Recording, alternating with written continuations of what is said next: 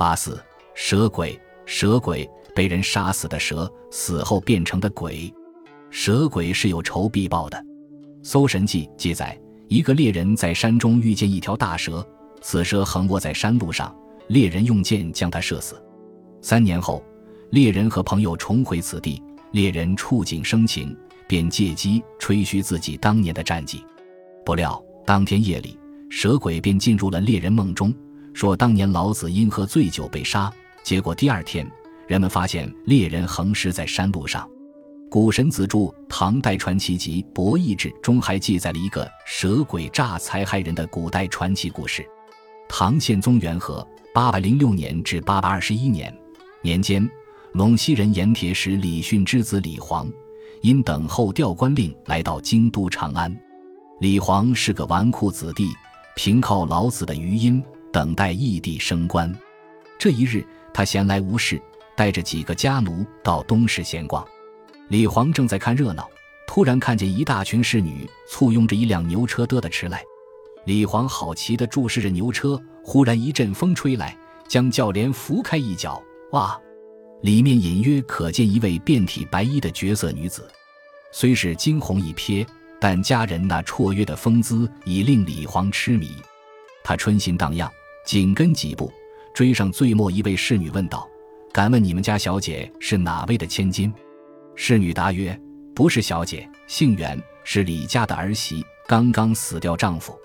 今天脱去孝衣，到市上买些布匹，回去做几套衣服。”李黄忙问侍女：“你家娘子还肯嫁人不？”侍女拂袖答道：“不知道，你去问她吧。”牛车停住，侍女忙着为齐家娘子挑选布匹。李黄灵机一动，买了好多丝绸锦缎，然后请侍女代为送给袁娘子。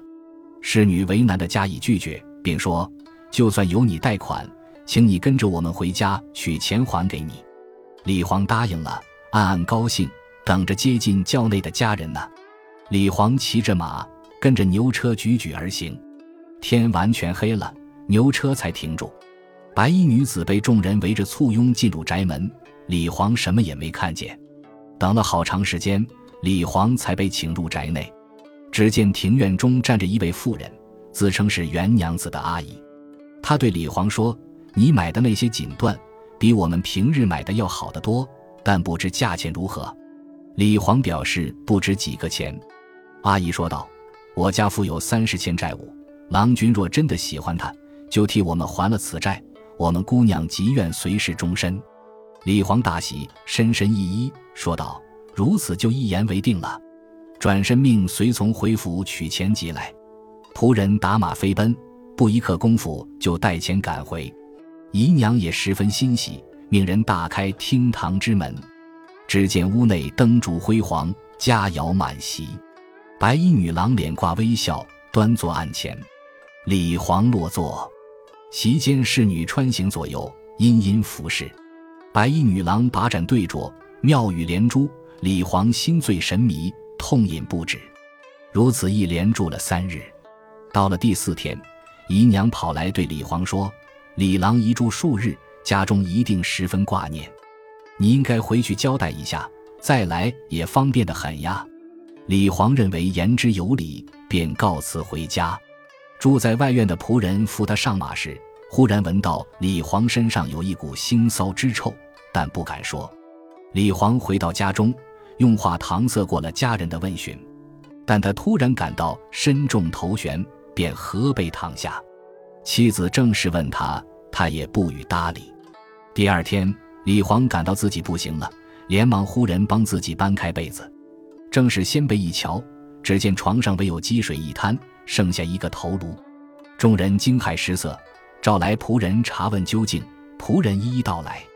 众人一言，赶往李黄昨日所去之处，唯见一空园，内有一棵皂荚树，树枝上坠挂十五千钱，还有十五千钱堆在树干周围。什么厅堂，什么美人，哪有半分踪影？问附近人，都说这里常常有一条很大的白蛇出没，没人敢靠近空园。众人顿悟，那三十千钱正是李煌为那白蛇还的债务。富有的官二代禁不住美色的引诱，终于招来杀身之祸。这也许是本篇传奇的本意。本集播放完毕，感谢您的收听，喜欢请订阅加关注，主页有更多精彩内容。